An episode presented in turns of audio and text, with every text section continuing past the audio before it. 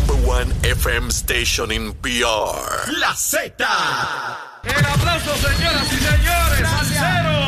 Esta es la verdadera y pura emisora de la salsa de Puerto Rico. de Puerto Rico!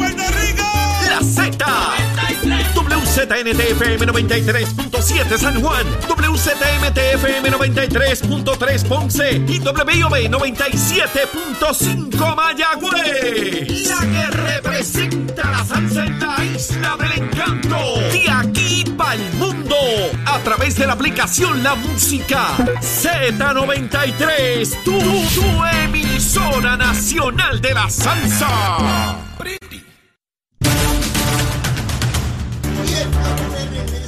Segunda hora aquí en Nación Z Nacional, mi amigo.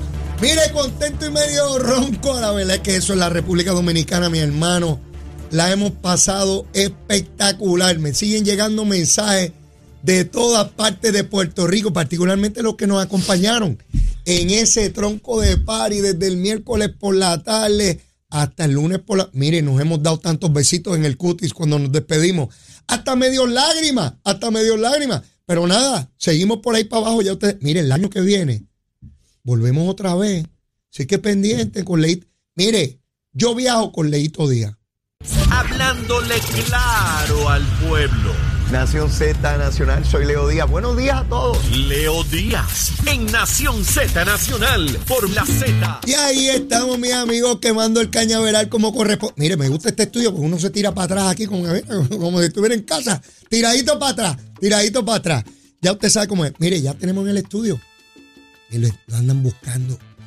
Lo andan buscando para preguntarle. El senador William Villafañe. William, saludos, ¿cómo estás? Saludos para ti, Leo, y saludos para todo el pueblo de Puerto Rico. Aquí estamos. Mira, William, frente. como todos los martes, agradecido que estés con nosotros. Estoy medio cansado, William. Fue, fue duro, ¿sabes? El fin No de semana- esperábamos menos, no Mira, esperábamos mira, menos. No fue fácil, no fue fácil. Pero mira, la pasamos, Zulmita y yo, y todo el grupo que fuimos espectacular. Eh, William, la República Dominicana, ahora el mes pasado, rompió récord en turismo, en ingresos, en visitas. El trabajo que está haciendo el pueblo dominicano es excepcional. Y yo lo pude corroborar en el hotel que estuvimos.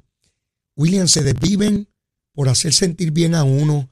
Cada empleado, no importa en qué rol esté dentro del hotel, y vuelven y te preguntan si estás bien, si necesitas algo, te buscan lo que sea para agradarte. En todo. Es un servicio eh, y es natural, eh, es natural en ello, no, no es parte de un entrenamiento. Tú sabes cuando la gente hace algo forzado porque los adiestran para que hagan eso. Claro, Y cuando es natural en ellos de, de hacerte sentir bien, de, de procurar que tú vuelvas.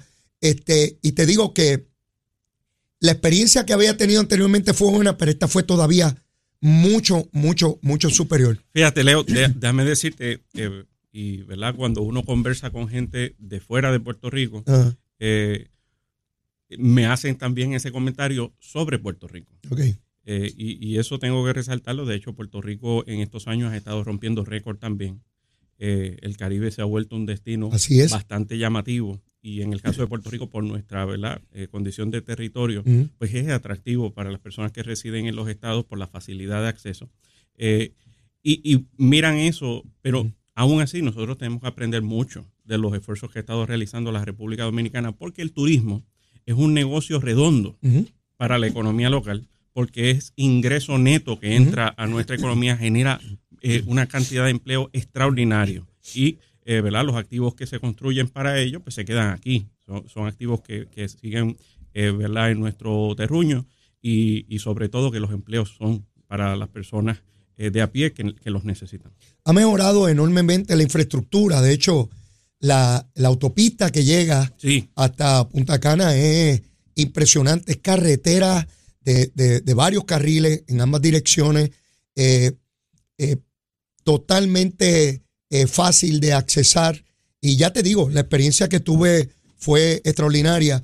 Y como tú señalas, yo, yo he compartido con personas que vienen de, de otros lugares y, y el puertorriqueño también tiene, perdón, esa, eh, esa, esa naturaleza eh, distinto a otros lugares. Eh, en el viaje, habían personas que han visitado otros lugares, particularmente Centroamérica y Sudamérica, y me dice, y no quiero mencionar, ¿verdad?, este lugar en particular, pero de otros países, que, que los empleados son más, Sí. más, más serios, más rigurosos, como que hay que ir a ellos, ellos no vienen donde uno.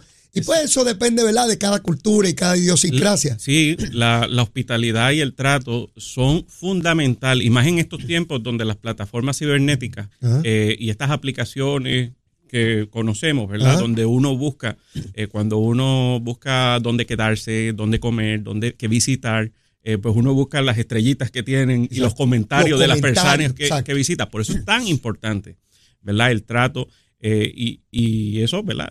Ya hoy día, donde se dan este tipo de circunstancias y no te tra- tratan muy bien, pues eso va a repercutir en las opiniones de la gente y entonces menos gente va a visitar el lugar. En el pasado, todos estos lugares alrededor del mundo dependían de quién tuviera más recursos para proyectarse y promocionarse. Hoy no. Exacto. Hoy tú entras a las redes sociales y puedes llegar a un sitio muy pequeño que no Así tiene los mismo grandes recursos, pero que tú ves que tantas personas lo recomiendan porque, porque, ¿verdad? Han tenido una gran experiencia en el lugar. Así que el viajero cada vez tiene más oportunidad de informarse, de ahorrar dinero incluso, Sí. eh, de dónde pasarla bien con los Hay menos mayor competencia. Exactamente, exactamente. Mira, William, quiero entrar rápido contigo con el tema que tiene que ver con, con el veto del gobernador, la votación que hubo en el Senado ayer, eh, y quisiera poner en perspectiva todo esto. ¿Cómo nace este proyecto para, para el salario mínimo? ¿Qué se intentaba cubrir? Eh, ¿Cómo se aprueba en Cámara y Senado? ¿Por qué se produce el veto del gobernador? ¿Por qué ir por encima del veto en Senado?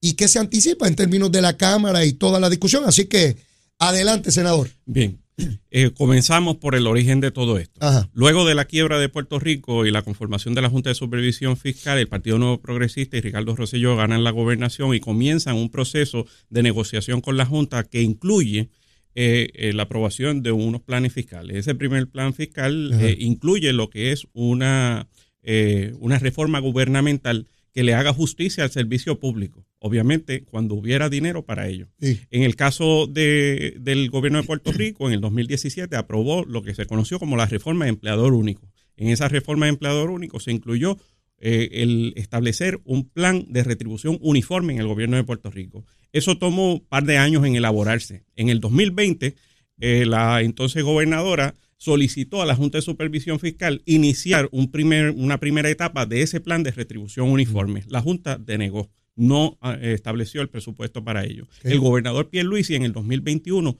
también eh, eh, viene y establece en su presupuesto, en su propuesta de presupuesto, incluir esa primera fase. La Junta tampoco lo incluyó.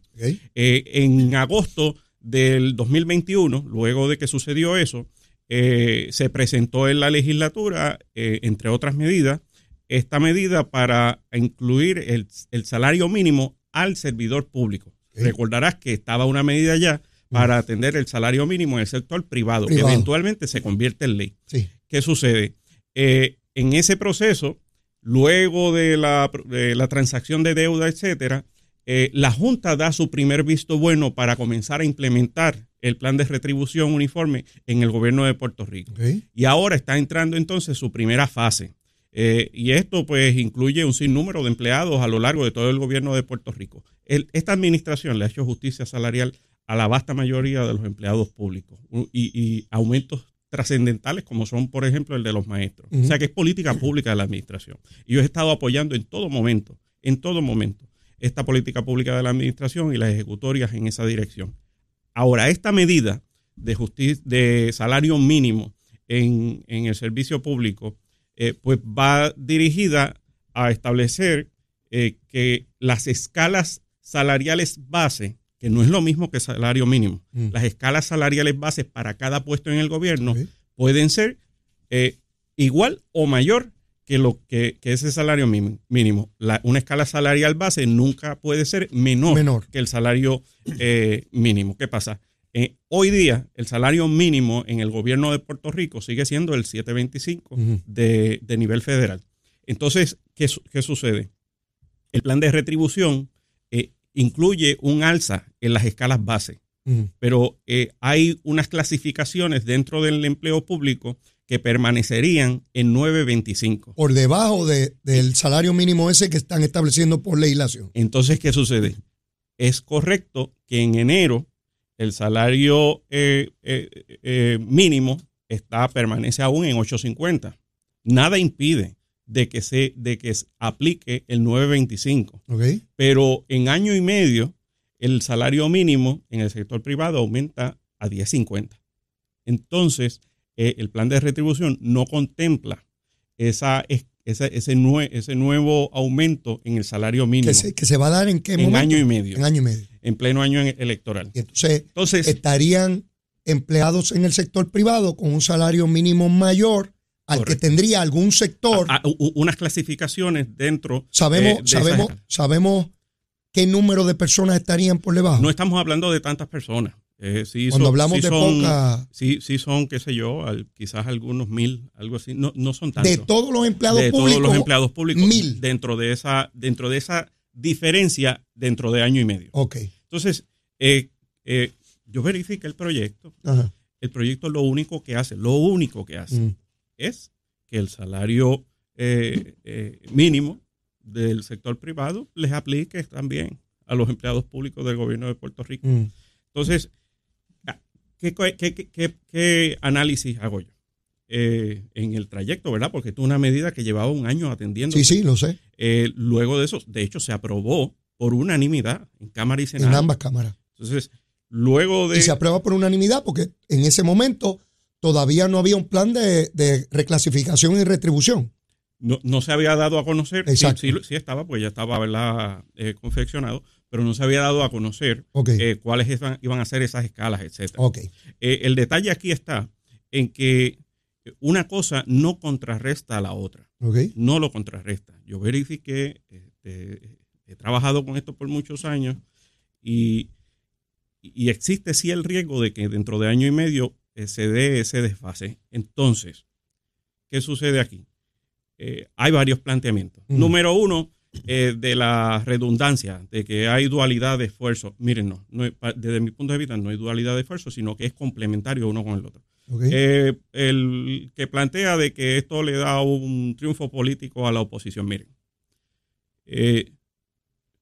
si algún oponente político presenta algo que va conforme a mis convicciones, que va conforme a los postulados de mi partido, que es justicia salarial a los empleados públicos, que va conforme a nuestra política pública, que es de esa justicia eh, salarial, eh, voy yo a rechazar la propuesta por el hecho de que es un oponente político. Entonces, ¿con qué cara le voy a exigir yo que atienda los nombramientos del gobernador? ¿Con qué cara le voy a exigir yo que apruebe los proyectos del gobernador? Eh, por eso, yo he sido consistente Mm. en toda mi, mi gestión eh, a favor de este tipo de medidas. Entonces, eh, por otro lado, lo de que se habla de que, ah, que entonces en vez de 9.25 sería 8.50, no, porque una cosa no, no es lo mismo. El- el- el- la escala salarial base tiene que ser siempre igual o mayor, no menor de ese salario mínimo. Y por otro lado, eh, el argumento fiscal, bueno, primero que eh, el, el gobierno tiene los recursos, eh, de- por eso es que la Junta de Supervisión Fiscal está aprobando esta, esta revisión eh, y, tampoco, y tampoco debemos nosotros aspirar a que cuando llegue ese momento, pues haya empleados públicos devengando una cantidad eh, que sea menor al salario, público, al salario mínimo en el sector privado. Porque ¿quiénes son, ¿quiénes son esos empleados? La mayor parte de esos empleados son empleados que son esenciales y que brindan servicios directos a la ciudadanía. ¿Como, como quién? ¿Dónde Eh, están? eh, eh, muchos de ellos están en ATSEF, en agencias del Departamento de la Familia, Familia. muchos están en DITOP, entre otras agencias, que son empleados, no son empleados, muchos de ellos no son empleados de oficina, son empleados que están en la calle trabajando, brindando un servicio directo a la ciudadanía. Que cuando llegue ese momento, entonces, ¿pa- ¿qué van a hacer?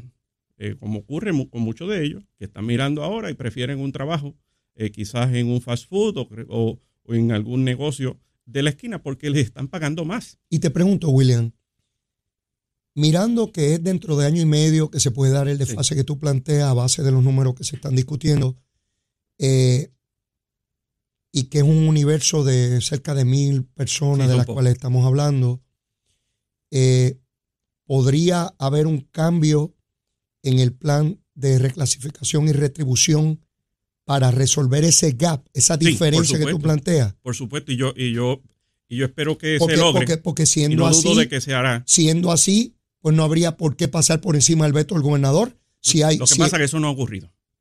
Eh, eh, eso, la Junta no ha eh, ¿verdad? Eh, hecho ese tipo de, de ajuste, Ajá, que yo espero que lo haga, ok. eh, y no dudo de que el Ejecutivo está exigiéndole eso, eso, a la Junta. Yo no, ¿cuál podría ser el impacto fiscal de un Pero grupo tan pequeño? Pero fíjate entonces que, eh, que primero que no dudo de que el Ejecutivo haga ese, ese reclamo ante la Junta, eh, pero fíjate que entonces la medida lo que haría sería reforzar el reclamo del, del Ejecutivo. Sí, lo entiendo. Lo- lo- estoy Entonces- mirando dos cosas, William. Entonces, entonces mira, Sí. mira lo siguiente. Eh, la medida se pudo haber devuelto y, y dicho, mira, me le puedes hacer estos cambios. Si había algún detalle en la medida Mm. eh, que, que- que- con el que no se estaba de acuerdo. Y, y mira, eso era totalmente legítimo, legítimo, se podía hacer. Pero entonces, eh, ponerme a mí en la posición de ir en contra de, de- de algo en lo que yo tengo eh, mis convicciones y mis principios, Eso lo entiendo. pues ciertamente pues, pues me puso en una posición muy difícil porque yo soy parte del equipo del PNP. Yo soy parte, fui secretario de este partido, presidente de la juventud de este partido, soy senador eh, por este partido. Eh, he luchado eh, por este partido y estoy totalmente convencido de que el gobernador está haciendo un buen trabajo y que, y que si, si aquí se está haciendo justicia salarial a los empleados públicos, por el que él ha liderado esa batalla. por lo menos de mi parte, William, y tú sabes que yo Sí. soy duro y doy duro. Yo no cuestiono nada de eso de ti. Jamás, jamás. El Senado PNP fue por encima del veto de, de- de Ricardo Rosselló en ocasiones. Claro, claro. Tampoco estamos hablando de que el mundo se cayó. Eh, y tienes una posición de convicciones, tú tomas una decisión gubernamental y política y asumes las consecuencias de eso, como todo el mundo, Claro. como todo el mundo. Y las asumí yo cuando estuve allí, igual, y las tiene que asumir todo el mundo. Eh, ahora me pregunto, otra vez, cuando voy al, al elemento fundamental, no quiero que haya un grupo de empleados públicos que esté por debajo en año y medio Exacto. del salario mínimo de la empresa privada. Cuando, cuando menos igual, pero nunca por debajo. Eso lo entiendo y estoy de acuerdo contigo. Eh, no es un grupo de miles y miles. No. Estamos hablando de mil personas. Con salarios bajos, con lo cual el impacto fiscal de esa diferencia es igualmente minúscula. Habla-. Hablando de, de todo ese plan de reclasificación y retribución.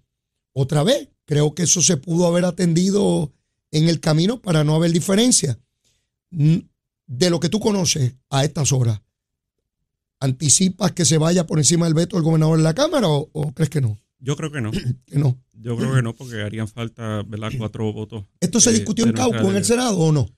Eh, No tuvimos un caucus, sí, sí tuvimos una, Digo, esto, no, breve, lo, esto no, no lo amarraba el caucus como tal, porque no es programático. claro, pero tuvimos una breve conversación, este, donde yo, ¿verdad? Expresé mi, mi posición. Eso Ok. sí. Ok.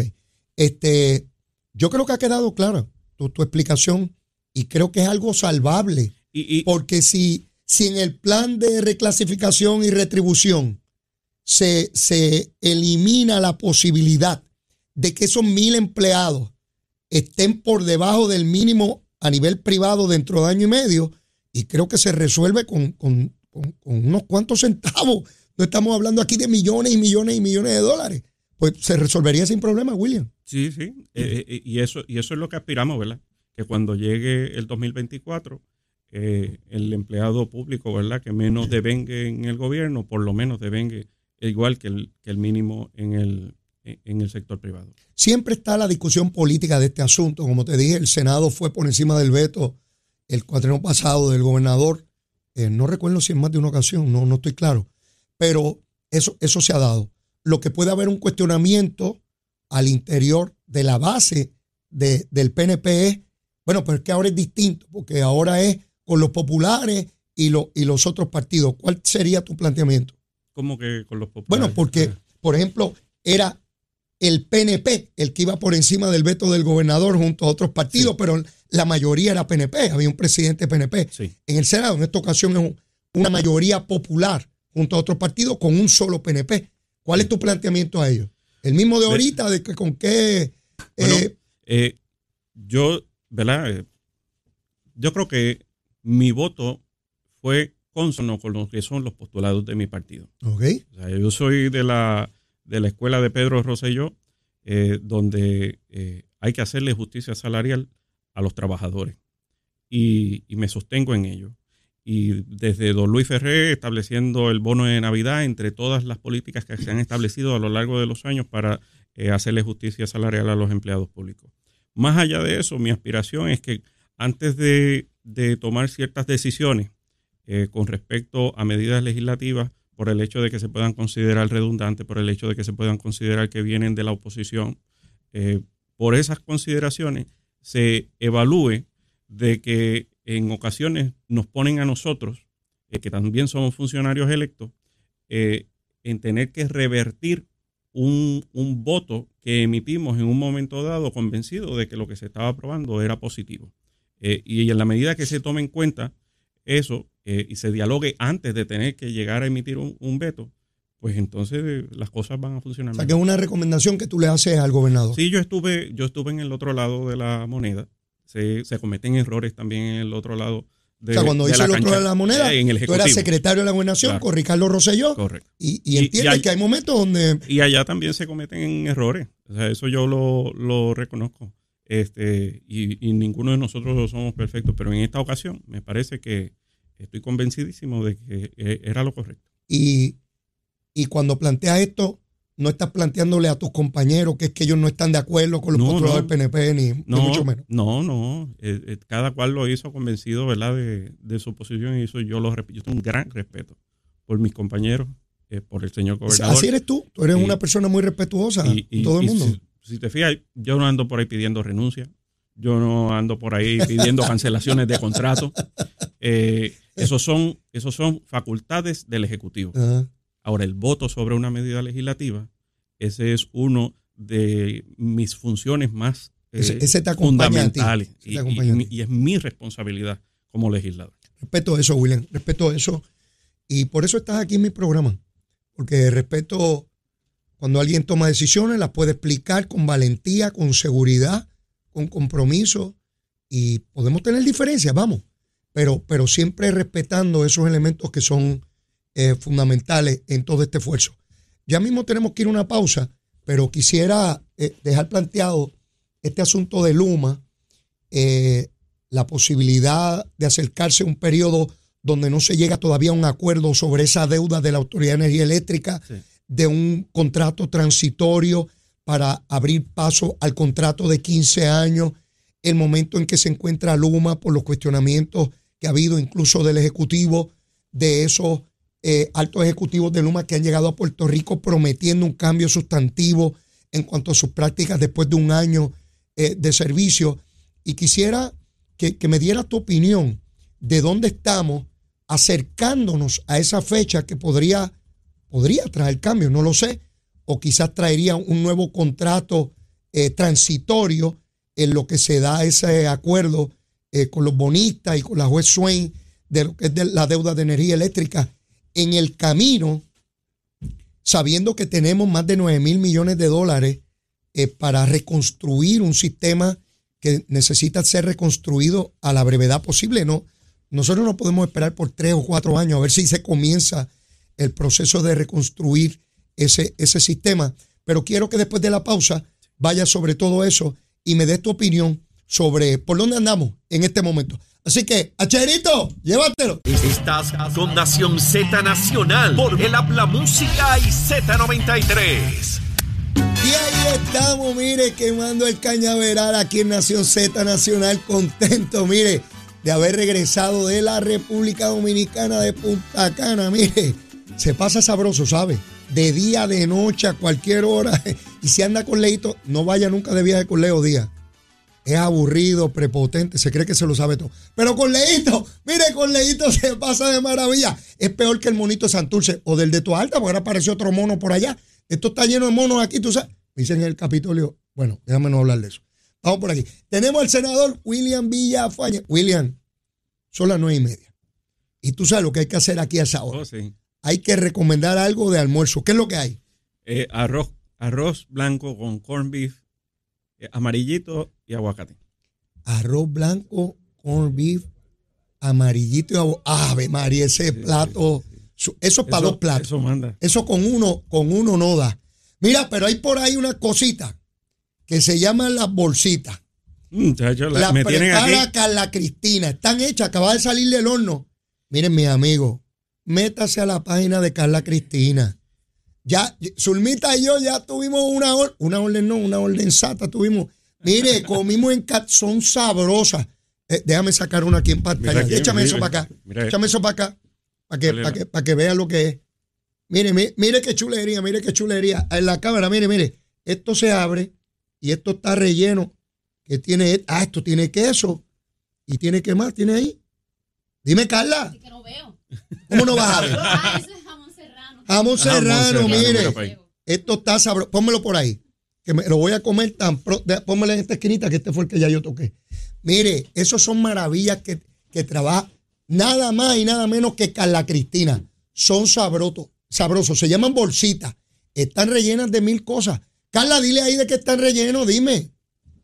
Dime, dime, dime. Hola, Leo. Ya, hola, Hola, saludos a todos los radioescuchas. Bueno, las bolsitas están rellenas de chistorra, que es algo parecido a un chorizo, Ajá. cebolla caramelizada y queso de cabra. Eso es una combinación. Otra combinación es de chorizo parrillero, chimichurri que yo hago en casa eh, y queso provolón, Uh, pollo, eh, un pesto de sun-dried tomatoes que también lo hago yo en casa También. y queso mozzarella. Eh, la otra es de camarones a la, en salsa criolla, que Uy. la salsa también la hago yo en casa. La otra combinación son seis combinaciones. La otra combinación es de jamón serrano, queso manchego y aceitunas mixtas. Uy. Y la otra es de seta, brócoli y queso Gouda. mire, eso está sabroso. Y Zulmita, Zulmita y yo. Sí. agarramos, preparamos nuestras bolsitas y abrimos una botellita de vino. Mire, y eso, eh, mira, deja tú de estar haciendo monería. Y mire, eso, eso queda para un viernes en la tarde noche. Y usted se va allí a un lugar que usted pueda mirar la lontananza, la lontananza, con ese vinito y las bolsitas que envía Carla Cristina. Mire, y es que olvídese de eso. Después de eso no le voy a decir lo que tiene que hacer. Ya usted sabrá, usted sabrá. Se, se ven espectacular. Bueno, ya mismo le pego el diente. Vamos a lo que vinimos, William. Vamos a lo que vinimos. Dime, Autoridad de Energía Eléctrica, Luma, contrato, renovación, ¿por dónde vamos? Bueno, el gobernador y, ¿verdad? y la administración eh, en, en este, esta fiscalización que está ejerciendo sobre, sobre Luma está eh, funcionando. Está, ¿verdad? Eh, Luma está acelerando el paso, está brindando más recursos para atender las necesidades, está comunicándose mejor con los municipios. Eh, esperemos, ¿verdad?, que eso ayude a minimizar lo que son la- las interrupciones Claro. masivas eh, que, que hemos sufrido en el pasado. Eh, y eso es lo principal, eso es lo primordial.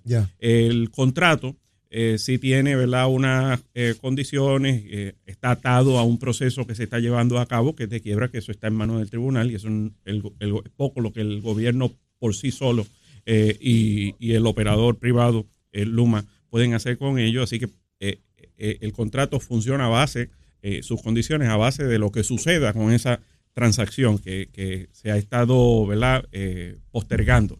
Eh, pero eso, eso está eh, pendiente y se supone ¿verdad? que próximamente haya algún tipo de, de información sobre ello. eh, así que está en veremos, por decirlo así. Con respecto a si cobra vigor hasta los 15 años el contrato, pues una de las condiciones precisamente es que se dé esta transacción de, de la deuda.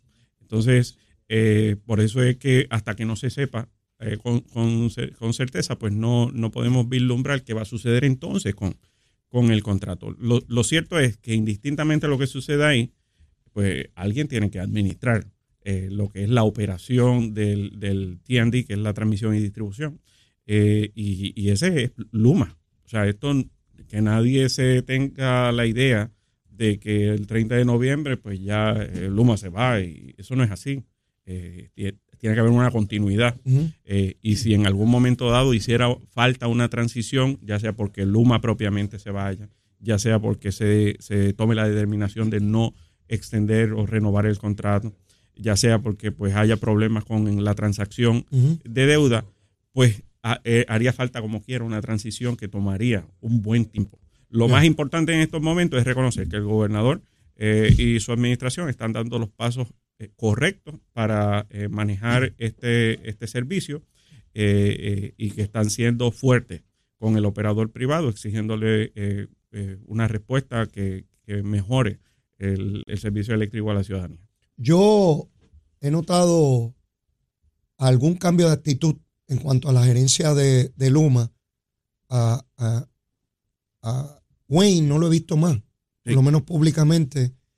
Veo mayor comunicación de ellos a través de los medios de comunicación, eh, redes sociales, haciendo constar el trabajo que están realizando, que es algo que yo le critiqué desde el día uno. No había comunicación. Yo escuché ayer eh, en el programa aquí, eh, después que llegué, pude escuchar los últimos minutos del programa a Nelson Cruz, el ex senador de Ponce, Nelson, claro. y estaba entrevistando al alcalde popular de, de Guánica, a Tati, ¿qué se llama él? Titi. Titi, Titi, perdón. Titi. Eh, y Nelson le hace la siguiente pregunta. ¿Cómo está trabajando Luma en Guánica? Y fíjate la contestación, William. Digo, en Guánica muy bien. Mantenemos comunicación. eh, no tenemos la misma situación que en otros. Habló de una manera distinta, William. Y yo me temo que el asunto político es de tal naturaleza, la estridencia y el alboroto político, que tú conoces muy bien por haber estado Claro. tanto tiempo en gobierno, que te impide ver con claridad lo que es la realidad. No porque sea mala o buena, la que sea. Y yo me doy cuenta que aquí hay una serie de funcionarios públicos que son los que mantienen la gritería pública de que todo es un desastre, mientras que la mayoría tienen una opinión distinta, pero no la emiten, no la dicen. PNP populares, no tiene que ver con partido.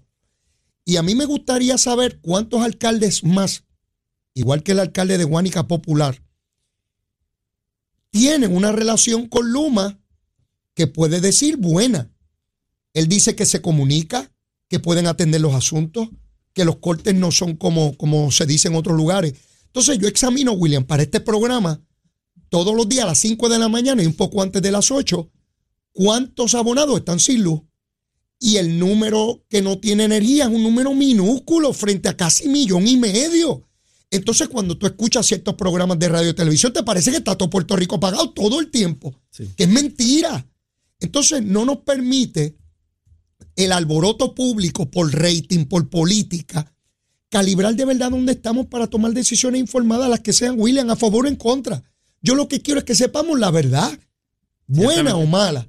Eh, y, y yo hubo una reunión de alcaldes hace poco, hablé con alcaldes que estuvieron allí, dice, no es que la inmensa mayoría, el de Barranquitas dice que tiene una buena relación, PNP de Barranquitas, Sí, con y- Luma y que puede atenderlo y- bien. Y es lo mismo, ¿verdad?, que yo he eh, obtenido como insumo de muchos otros alcaldes. Eh, esa comunicación se está dando y más que la comunicación se está dando la acción de responder Que a no los la- reclamos de los Que municipios. no la había al principio, William. Correcto. Ellos han ido mejorando. Y los alcaldes eh, que conocen su jurisdicción saben las dimensiones de la complejidad de resolver X o Y asunto. Claro. Y por eso están conscientes de si se está atendiendo de manera diligente ese- esas eh, situaciones, como es la poda, como es el resolver que alguna comunidad que de momento eh, pierde el servicio eléctrico porque el sistema se autoprotegió y dejó sin luz X urbanización, X comunidad, el alcalde eh, o su equipo de trabajo rápido se comunica eh, y, lo, y, lo, y la reacción se da. Eso, esa dinámica se está dando. eh, me consta porque he recibido el mismo insumo que tú obtuviste de esos alcaldes.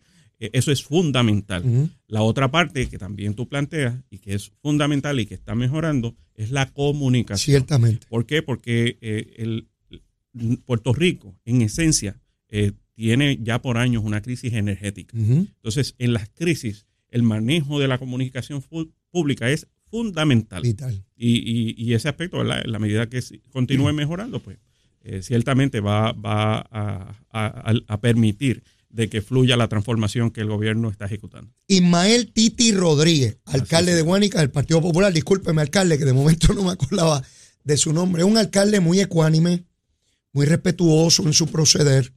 Y yo esas cosas las destaco, no importa de qué partido sean. Cuando escucho a un funcionario que está a la altura de su cargo, que, que respeta su cargo, que cuando tiene que hacer una crítica, pues por supuesto la hace, pero la hace con respeto, que trata a la oposición con respeto, pues yo lo destaco. Y eso es lo que he visto hasta el momento de, de Ismael Titi Rodríguez, alcalde de Guánica. Y me agradó mucho escucharlo ayer con el ex senador Nelson Cruz en el programa, porque se desarrolló en Ponce y ellos pues hicieron eh, el, el programa. Yo lo que veo, William, es que el alboroto va a pasar. En su momento va a pasar. Ya después que uno tiene unos años y después de haber visto lo que fue la huelga de la telefónica, después de haber visto lo que eran las peleas para que no se hiciera la número 10 atutuado, que Así habían es. protestas y manifestaciones, El superacueducto. el superacueducto. Después de ver cómo el alboroto se va y cómo la obra queda, no tengo la menor duda que en su día, eh, porque sacar de la crisis que está el sistema energético no es nada fácil, Así es. ni ocurre en dos días. A- Así, y, y en estos tiempos, en estos tiempos es mucho más difícil. Eh, primero, porque eh, se están haciendo todo esto con fondos federales que tienen una rigurosidad burocrática Enorme. excesiva. Eh, no, es, no es con fondos estatales eh, cuyo manejo es mucho más rápido. A- a- además de ello, la escasez de mano de obra, maquinaria, empresas de, eh, suficientes para poder atender la, la cantidad de proyectos que se están realizando a lo largo y ancho de Puerto Rico, tanto a nivel municipal como a nivel del gobierno estatal, pues eso eh, implica, ¿verdad?, que la canalización de los recursos eh, va, fluye de una manera donde los proyectos toman más tiempo. Eh, y eso está ocurriendo en Puerto Rico. Se está dando en esta ocasión la obra de construcción más grande en toda nuestra historia, la más grande. Sin embargo, ¿verdad? Tenemos que eh, reconocerle que hay unas limitaciones, ¿verdad? No, no podemos eh, nosotros entenderle que esto se va a dar a la noche a la mañana, mucho menos cuando se trata eh, de elementos tan técnicos como es la infraestructura eléctrica, que requiere unas capacidades eh, y, y- y una manera de hacer los proyectos que toma tiempo, toma tiempo. Eh, William, Nelly Gorbea. Nelly, Nelly, Nelly Gorbea se juega hoy martes Sí, su candidatura como candidata a la gobernación por el estado de Rhode Island. sí. Nació en San Juan, Puerto Rico, Río Piedra. Puertorriqueña, se ha abierto paso al punto de ser una candidata y se entiende que tiene probabilidades de salir electa en el día de hoy por el Partido Demócrata. Secretaria de Estado de Rhode Island, Así es, un puesto electivo. así es. No es la primera vez que va a competencia. No, Estamos hablando en un momento en que se discute la posibilidad de un proyecto de estatus en la Cámara Federal, donde por décadas se dijo en Puerto Rico que puertorriqueño perdía el idioma, la cultura, su identidad, su idiosincrasia, la bandera, el himno, que los americanos no nos quieren, que nos detestan, que hay discrimen. Y esta noche, sabremos si esa puertorriqueña, que dicho sea de paso, ya, ya ha hecho historia, ya ha hecho historia, pero sabremos si es la candidata del Partido Demócrata a la gobernación de un estado de la Unión. y, y candidata con 99% de probabilidad de prevalecer porque eh, Rhode Island es un estado altamente demócrata. Es decir, que eh, el que gane hoy la candidatura a la gobernación tiene asegurada la gobernación en el mes de noviembre.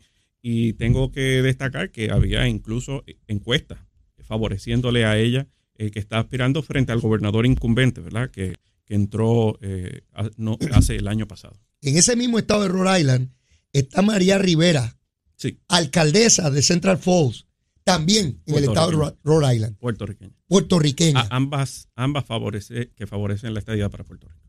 Nidia Velázquez, Serrano, Richie Torres, Alexandra Ocasio, Darren eh, Soto, Darren Soto. Eh, Gutiérrez en- eh, estuvo también allá en, en su momento Labrador en- también. Labrador también estuvo. Puertorriqueños cada vez más hablan español, aman a Puerto Rico. Eh, la corredora, Yasmín, también. que no nació aquí, que no habla español, y estamos orgullosos de esa boricua. Quiere decir que se rompieron las barreras. No hay ni que saber hablar español. No hay que haber nacido aquí para ser buen puertorriqueño. ¿Ah? Así mismo es, así mismo es. Esa, es- esa, ¿verdad? Esa es nuestra nueva demarcación. Hemos rompido, eh, Roto. con los eh, rompido, roto con los esquemas y ciertamente estos son ejemplos eh, que nos hacen sentir orgullosos y que no debemos nosotros encajonarnos en la típica visión esta de, de, ¿verdad? de que somos el ombligo del mundo y de que aquí es donde únicamente se pueden eh, generar la- eh, las cosas que nos hacen sentir orgullosos. Es- es- muchas de estas personas están eh, haciendo, poniendo el nombre de Puerto Rico muy en alto en estas jurisdicciones. Parece sencillo, William. Pero hace 30 años atrás, cuando se dio la consulta plebiscitaria en 93, los issues de campaña eran idioma, cultura, identidad. Sí. En 30 años quedaron atrás esos argumentos. Ya casi nadie habla de eso. Qué bueno que planteas eso.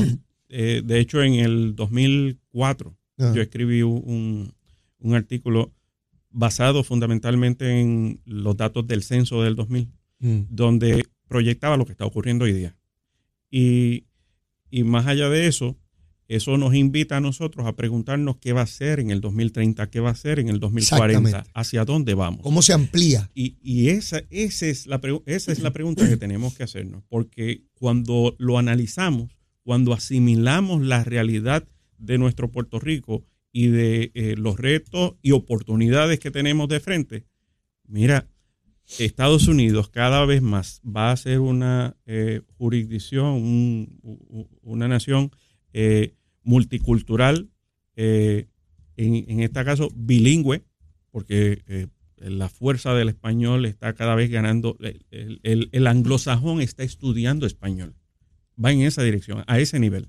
Eh, no solamente ¿verdad? Por, por la cuestión social, sino también por la necesidad comercial. Económica. Y en el caso de Puerto Rico, pues nuestras nuevas generaciones están, eh, son bilingües, están aprendiendo el, el- el inglés, eh, no solamente ya en la escuela, eh, sino también en el hogar, a través de las plataformas eh, cibernéticas, en la interacción entre ellos. Y eso es positivo. Eso es positivo porque el, el bilingüismo nos abre a nosotros unas oportunidades de desarrollo como, co- como pueblo y, y cada persona, ¿verdad? Pa- Para poder echar hacia adelante. Así que eso ha permitido entonces que esas, eh, eh, esos mitos que existían con respecto a la estabilidad, de que eh, culturalmente somos distintos, etcétera, además de- de- del tránsito que se ha dado de puertorriqueños yendo y viniendo hacia los estados, donde han ido a lugares como Hialeah, donde no se habla inglés, Mm. donde han ido a lugares como eh, Nuevo México, donde tú te sientes que estás prácticamente en México. William, yo acabo de llegar de la República Dominicana y ver hermanos dominicanos en todas partes del hotel hablando en español y en inglés. Sí, sí. En el counter, en la barra, en la piscina, en los espectáculos, todo en inglés Mira, y español. Veía las vistas que presidía Grijalba eh, eh, y escuchaba a algunos de los ponentes eh, planteándole que, que no se podía ¿verdad? Viabilizar un- la estadidad porque, porque aquí la gente hablaba español. Y se lo estaba diciendo a un congresista cuya jurisdicción eh, tiene un 62% de hispanoparlantes. sí, sí, sí. Increíble. Dos cosas quiero tocar contigo antes de acabar el programa. Primero que el viernes estaba el nuevo presidente de izquierda chileno, Boric, reprimiendo estudiantes que estaban en protesta en toda la nación porque allá tienen una tarjeta de alimentos para estudiantes, parecida a la tarjeta de la familia aquí, que no se le añade dinero hace muchos años. Y él, pude ver los videos, estos vehículos gigantescos que disparan agua con cañoneras de agua uno de los policías, uno de los carabin- carabineros disparó e hirió a un estudiante. Y este era el líder de izquierda, que era líder estudiantil contra los gobiernos de derecha chilenos. Eso no se vio, no se escuchó en Puerto Rico, pero cuando salió electo él sí salió aquí en Puerto Rico. Y había sectores de izquierda aquí contentísimos. Pues el líder estudiantil ahora reprime a estudiantes que reclaman, William, por alimentos. La protesta era, no era por cuestiones ideológicas, por alimentos para los estudiantes. Y el nuevo presidente de izquierda le tiró la policía encima y le tiraba agua e hirieron a un estudiante. ¿Qué te parece ese nuevo gobernante de izquierda? Bueno, que está comenzando con el pie izquierdo, precisamente, y que el- es- este tipo de, de método, pues, ha resultado eh, nefasto para lugares como Venezuela, Nicaragua, Cuba, entre otros, donde utilizan la represión para apaciguar a, a la oposición. Eh, nosotros aquí, yo tengo que destacar, en el 2017 recordará que se hizo un llamado a un alegado paro nacional y hubo unas manifestaciones Sí. y aquí el, el gobierno creo que eh, ha sido la mejor manera en que se ha atendido este tipo de manifestaciones en las que eh, se permitió eh, que hubo que se demarcó ¿verdad? unos espacios para hacer todas las manifestaciones y luego de ocurrido los hechos, hubo unas personas que cometieron delitos. Esas personas, luego de cometidos los hechos, fueron procesadas. Pero las manifestaciones se protegieron, se, se, les dio el espacio, el gobierno no fue represivo, eh, el gobierno estuvo en todo momento dando cara. Ese día yo tuve 13 entrevistas en los medios de comunicación, 13 eh, presenciales. Y, y, lo recuerdo porque en todo momento, eh, ¿verdad? Se estuvo, la policía fue, en todo momento actuó de manera correcta. Y, y, me parece, lo señalo porque fue ejemplar la manera en que se manejó en aquella ocasión, que dista mucho de lo que estamos viendo nosotros en estas otras jurisdicciones, eh, donde se utiliza la represión contra todo aquel que levanta su voz en contra del gobierno. Y en otra parte del mundo están los ucranianos recobrando territorio frente al ejército ruso, el segundo ejército más poderoso de este planeta. Y la voluntad del pueblo ucraniano, algo impensable, algo impensable. Están recobrando territorio y están los rusos, los soldados rusos, dejando armamento militar, eh, eh, tanques, armas, y están en la huida, algo impensable que puede llevar obviamente a Putin a cometer alguna locura, ¿verdad? En su desesperación siguen apareciendo empresarios eh, rusos que han cuestionado la guerra, muertos, se suicidan, están suicidándose este, y aparecen muertos casualmente. Sí, porque e, ese tipo de personas pues sí tiene acceso a la información y a, qué es lo que realmente está ocurriendo en, en este tipo de eventos bélicos eh, no tanto así el ciudadano de a pie, donde en estas jurisdicciones le, les controlan en el, hay internet, exacto, le controlan la información. Eh, sin embargo, este, pues aquellos que sí tienen acceso dicen, espérate, esto no es lo que está pasando. Y, y, se dan cuenta de ello y por eso es que se ha hablado hasta de hasta de golpes de estado eh, dentro de, de Rusia. esto está sucediendo. Ucrania, claro está, ha estado recibiendo un respaldo económico, eh, De, equipo militar también, eh, tanto de, Europa como de Estados Unidos y otras jurisdicciones. Así que, eh, el, pero sobre todo lo que, como bien mencionaste, ha ayudado a Ucrania a recuperar terreno ha sido el, la gallardía oh. y, la disposición y el patriotismo de, de todos de todos los ciudadanos de Ucrania. Seguro que sí. Bueno, William, agradecido enormemente. Ahora yo me voy a comer la bolsita mía que está por ahí, mira, con chego, queso manchego y cuánta cosa hay. Gracias, William. Gracias por tu comparecencia. Bueno, aquí de regreso en los minutos finales del programa. El secretario de la Vivienda informa que se han reconstruido 5.963 eh, residencias y nuevas 3.455 Mire con los chavitos, los chavitos de los yanquis, de los invasores, mandando chavitos para arreglar casa y darle casas nuevas a la gente. Mañana vamos a estar discutiendo todo este asunto de la participación electoral de las elecciones pasadas y cómo el COVID le afectó y qué se puede esperar de las próximas elecciones. Mire, seguro que sí, voy a comerme mi bolsita, mire, y a mirar la foto de cómo estuvo la cosa en la República Dominicana. Mire, una chulería. Mire, la, la súplica de siempre. Si usted todavía no me quiere, Quiérame que soy bueno, mire, un papito chulo. Y si ya me quiere, quiérame más, un chililín más, un chililín, no tiene que ser mucho. Mire, los quiero un montón, será hasta mañana. Besitos en el cutis para todos. Llévatela, chero.